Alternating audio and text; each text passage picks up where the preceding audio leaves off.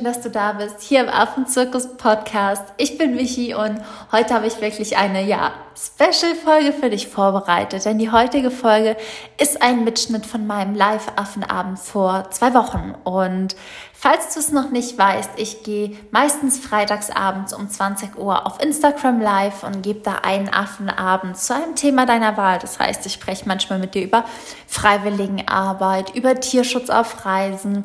Dann haben wir schon über Schlangen gesprochen, warum du auf Reisen überhaupt keine Angst vor Schlangen haben solltest, wie du den Mut findest, deinem Herzen zu folgen, ähm, wie so mein Alltag aussieht und jetzt übrigens auch, wie so mein Alltag mit Babys aussieht. Was heißt, was macht die Aufzucht von von Jungtieren auf? Ähm, wie werden sie gefüttert? Mit was werden sie gefüttert? Welche Mythen gibt es vielleicht und warum ist wirklich die Versorgung von Jungtieren deutlich weniger romantisch in Anführungszeichen, als man sich das vorstellt. Das heißt, wenn du gerne Lust und Zeit hast, bist du wirklich herzlich dazu eingeladen, freitagsabends auch bei mir auf Instagram at Michis Wildlife vorbeizuschauen und wirklich ja mit uns immer ein bisschen Zeit zu spannenden Themen zu verbringen. Und gleichzeitig habe ich die Folge aber auch hochgeladen für alle, die kein Instagram haben, so dass sie auch mal ja die Chance und Möglichkeit haben, die Affenabende einfach nachzuhören, auch wenn sie nicht live dabei sein konnten.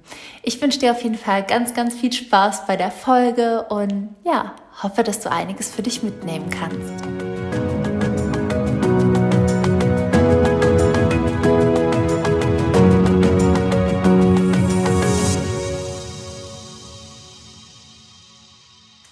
Ich starte jetzt einfach direkt mit euch los. Der, der Affenabend wird heute so ablaufen, dass bevor ich eure Fragen beantworte, ich noch drei kleine ja, Säulen der Affenbabys mit euch besprechen werde. Die erste Säule ist erstmal die, dass ich sagen möchte, vor Ort als Freiwilligenhelfer ist es so, dass du nicht nur für die Aufzucht von Jungtieren verantwortlich sein willst. Denn ganz, ganz viele sehen mich immer mit meinen Bildern und es ist auch so schön und ich habe viele Jungtiere auch immer dabei. Allerdings ist es so, dass Freiwilligenarbeit nicht gleich Affenbabyaufzucht ist, sondern es ist wirklich Putzen, Ernten, Essen vorbereiten und vieles mehr. Und ein Teil davon ist einfach die Aufzucht der Jungtiere. Tatsächlich aber auch mit einer der schönsten. Und weil es einen einfach wirklich im gesamten Tag begleiten wird, erzähle ich dir jetzt auch ein bisschen, wie so mein Alltag ist, wenn ich wirklich ja für einen Tag für ein Affenbaby verantwortlich bin oder es eben auch mal länger habe. Und es ist tatsächlich so, und vielleicht kennen das alle Mamas, also alle Mamas, die schon mal ein Baby, ja, alle Mamas, die schon mal, alle Mamas haben ja schon mal ein Baby bekommen, sonst wären sie ja keine Mamas. Aber alle Mamas wissen ja auf jeden Fall, wie das ist. Nachwuchs braucht ganz viel Fürsorge und auch mit den Affenkindern ist es einfach so, dass mein Tag wirklich in der Nacht beginnt.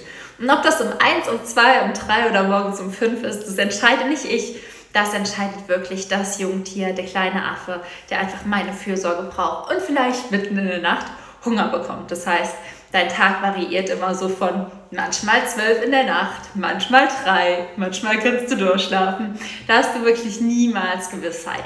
Morgens ist es dann häufig so, und ich gehe das nur, um gerade zu verdeutlichen, anhand von Pavian oder Meerkatzen mit dir durch. Also Altweltaffen für alle, die nämlich bald in Südafrika mithelfen wollen.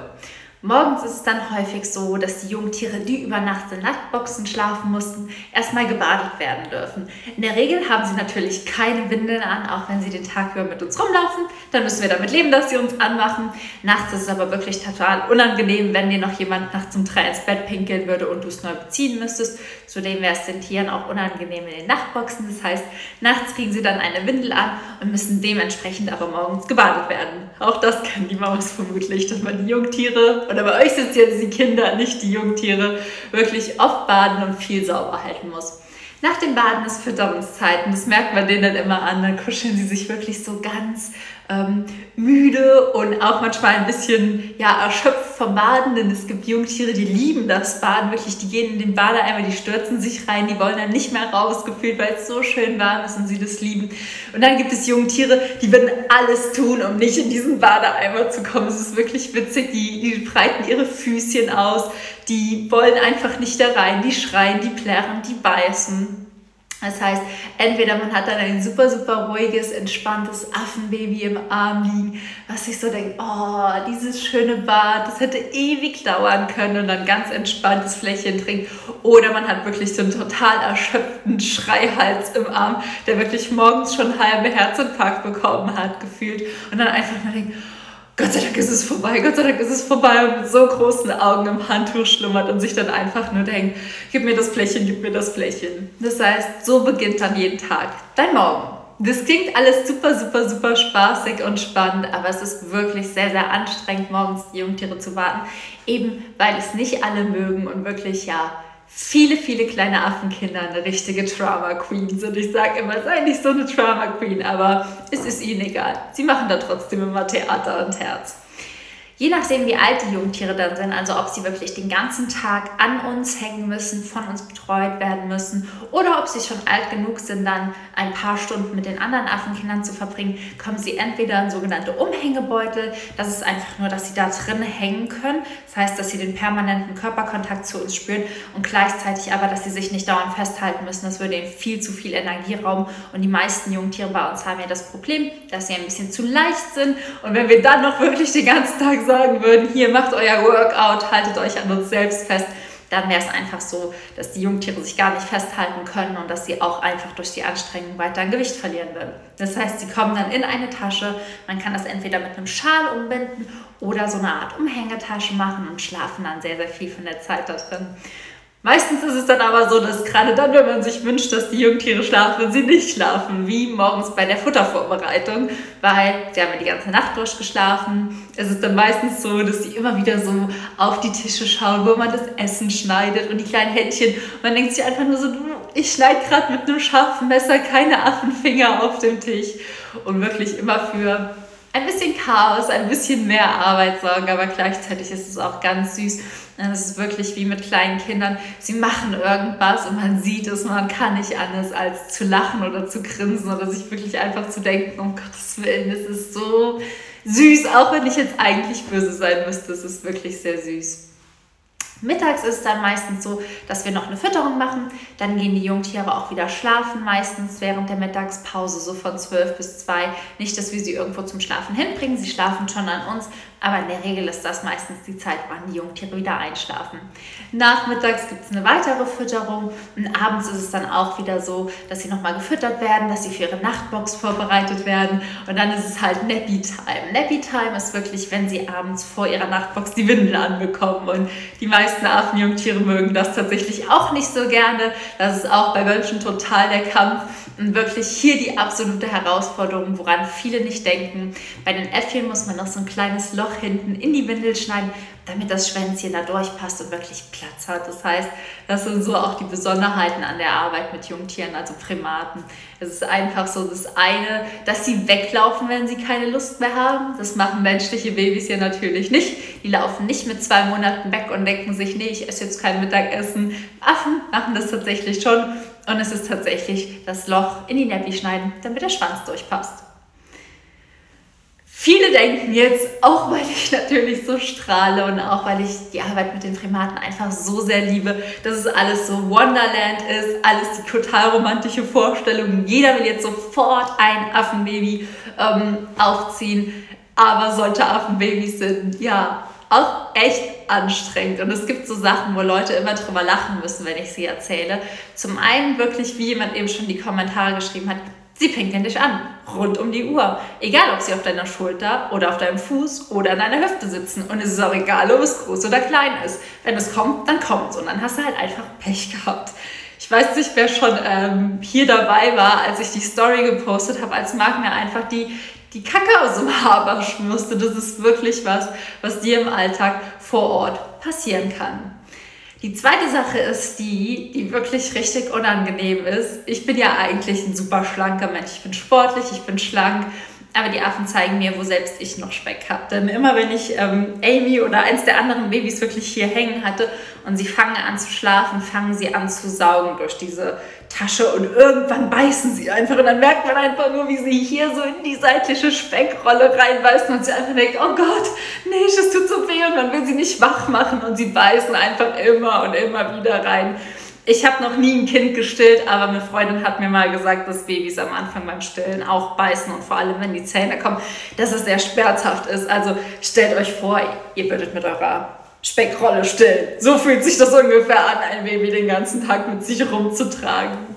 Dann ist es tatsächlich so, dass die Jungtiere wirklich ultra die scharfen Nägel und die scharfen Zähnchen haben. Das heißt, wenn ihnen was nicht passt und sie kratzen und beißen, dann ist es definitiv so, dass es richtig weh tut. Und ich habe meistens, wenn ich vor Ort bin, die ganzen Arme und Beine zerkratzt. Sei es von, dass sie spielen waren und dann einfach nicht warten konnten, bis ich sie hochheben konnte und mir das Bein hochklettern und alles zerkratzen.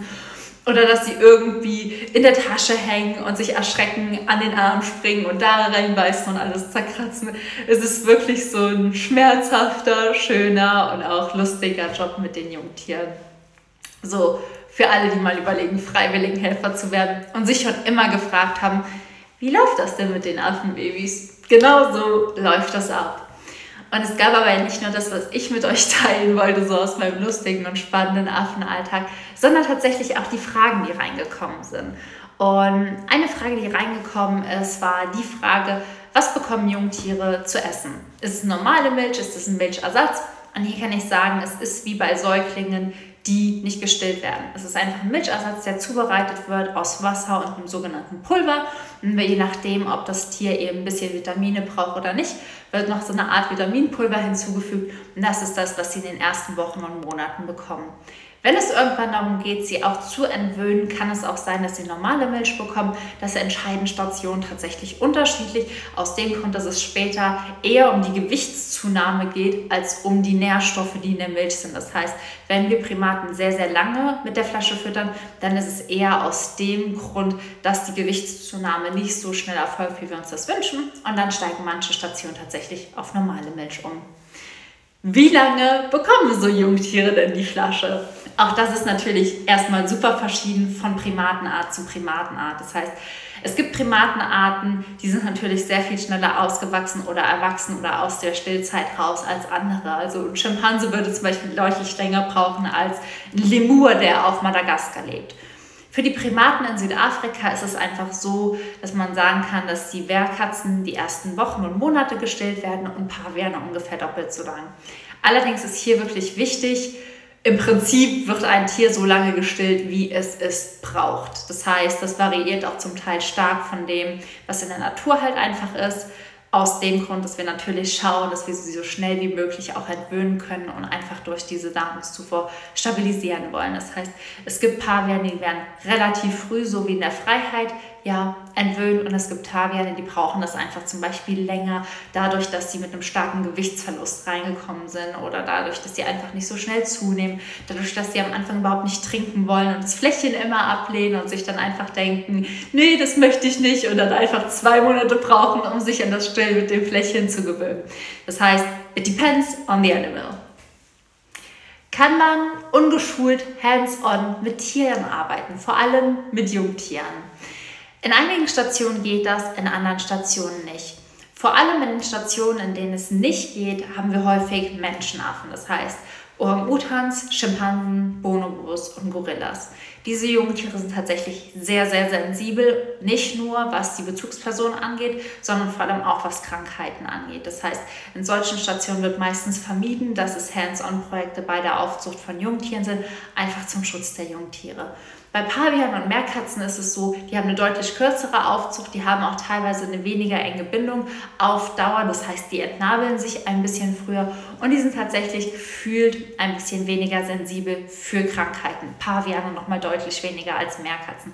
Das heißt, hier kann es wirklich sein, oder hier ist es so, auch in den Projekten, die wir vermitteln werden ab Sommer, dass du wirklich hands-on aktiv in der Aufzucht von den Primaten dabei bist. Das heißt, du darfst dann wirklich auch mal neben den Gehege putzen und und dem Ernten und dem Essen vorbereiten und dem Gehege bauen und allem anderen, was sich aus so einer Farm erwartet, natürlich auch Teil der Aufzucht der Jungtiere sein. Und dann kam die Frage, kann man sich denn noch weiterbilden, bevor man auf Reisen geht? Also ob es spezielle Projekte gibt oder ob irgendwas zu empfehlen ist. Im Prinzip ist hier viel Intuition, also du lernst vor Ort sehr, sehr viel und da du vor allem einfach für die grundlegenden Sachen der Aufzucht wie das Füttern verantwortlich bist, ist es für das Füttern oder so überhaupt nicht notwendig, da noch irgendeinen Stillkurs oder so zu absolvieren. Also du musst nicht in die Affengeburtsvorbereitung gehen, bevor du Freiwilligenhelfer wirst. Es empfiehlt sich aber natürlich immer, sich wirklich vorher weiterzubilden. Wir haben leider jetzt das letzte Mal für dieses Jahr ein Primatologie-Seminar uns angeboten, einfach um ja, Freiwilligenhelfer, die verreisen wollen, perfekt vorzubereiten. Das heißt nicht nur auf ja, die Aufgaben als Freiwilligenhelfer, sondern auch so ein bisschen mit Fachwissen, dass sie einfach wissen, okay, diese Primatenart ist das, diese Primatenart ist das und diese Primatenart ist das und ich muss da darauf achten. Hier aber die positive Nachrichten, wir werden im Laufe des Jahres dieses Seminar aufzeichnen und dann zur Verfügung stellen, sodass wirklich alle, die lernen wollen, auch mehr lernen können. Ja, ich gehe auf die Ausbildung super, super gerne gleich nochmal im Anschluss auf und dann scrolle ich eh von oben nach unten durch und ähm, beantworte alle Fragen, die zwischendurch reinkamen. Dann kam die Frage, wie viele Paten braucht ein Affenkind?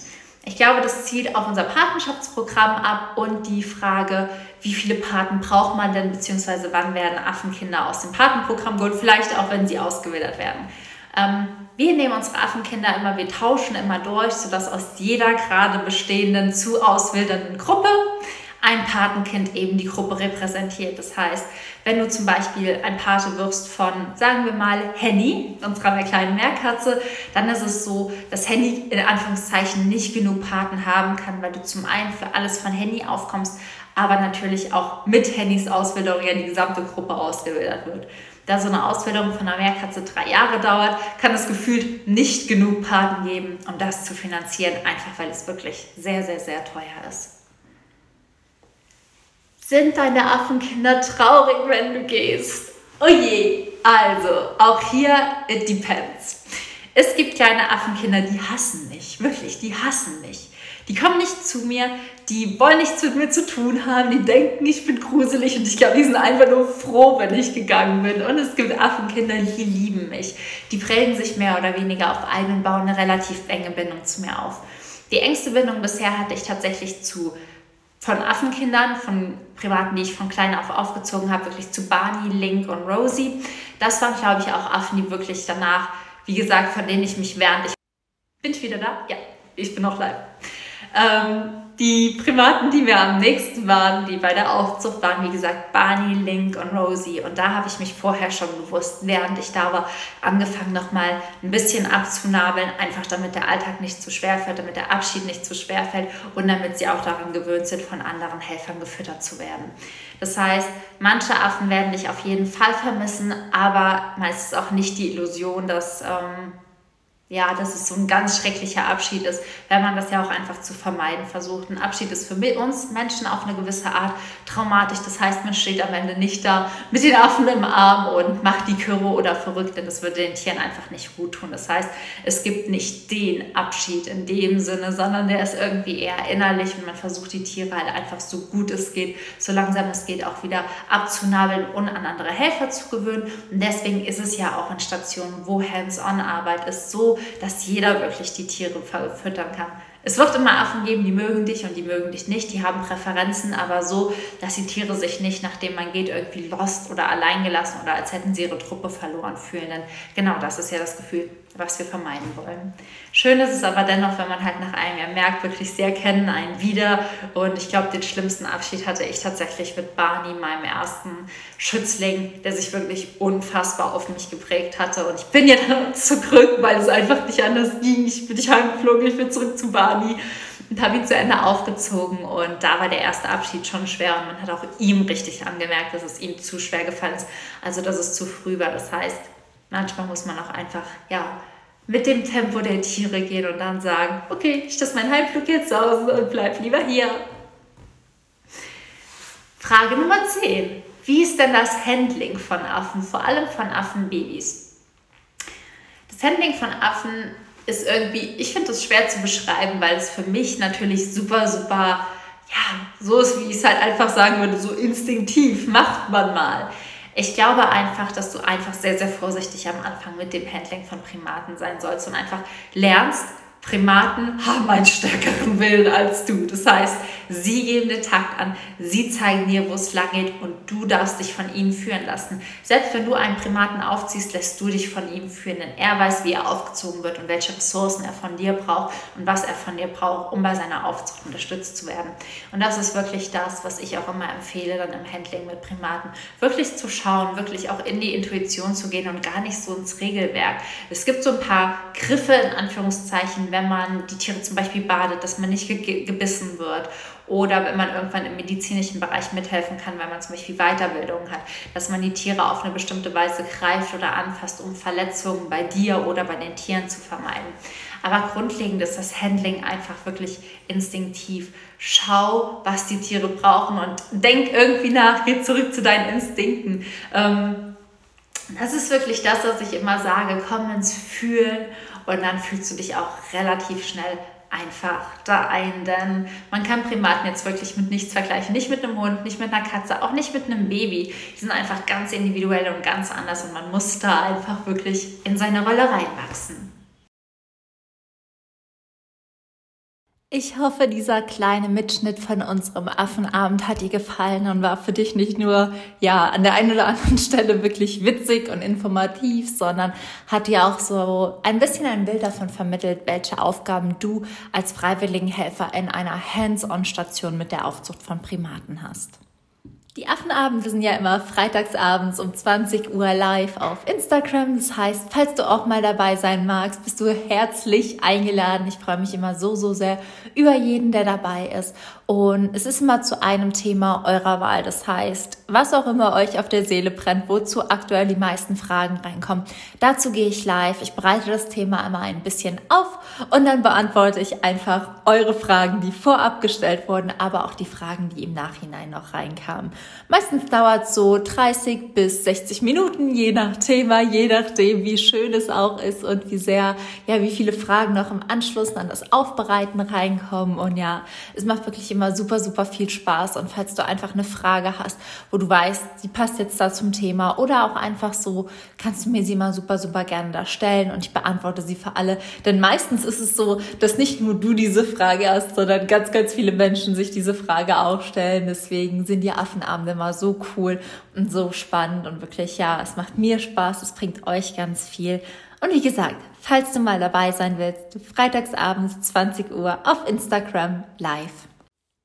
Ansonsten möchte ich an der Stelle wirklich noch wunder, wunderbare Neuigkeiten mit euch teilen. Ähm, vielleicht folgst du mir auf Instagram, vielleicht hast du schon mitbekommen, dass am 1.6., also nächste Woche Dienstag, unsere Sprachkurse für Freiwilligenhelfer und Reisende rauskommen. Einmal English Basics und einmal Advanced English. Und das sind zwei Englischkurse oder Sprachkurse, in denen es darum geht, Freiwilligenhelfer und Reisende eben auf ihren Aufenthalt im Ausland vorzubereiten. Das heißt, wenn du irgendwie denkst, ich würde hier so gerne ins Ausland, aber meine Sprachkenntnisse sind nicht so gut und ich habe Angst, nicht zurechtzukommen, genau dafür wurden die Sprachkurse entwickelt. Der eine English Basics ist wirklich Grundlagen von 0 auf 100. Das heißt, wenn du das Gefühl hast, Michi, es ist gar nichts mehr vorhanden, wirklich nichts mehr, alles liegt zehn Jahre zurück und ist super eingeschlafen, dann ist der Kurs genau das Richtige für dich.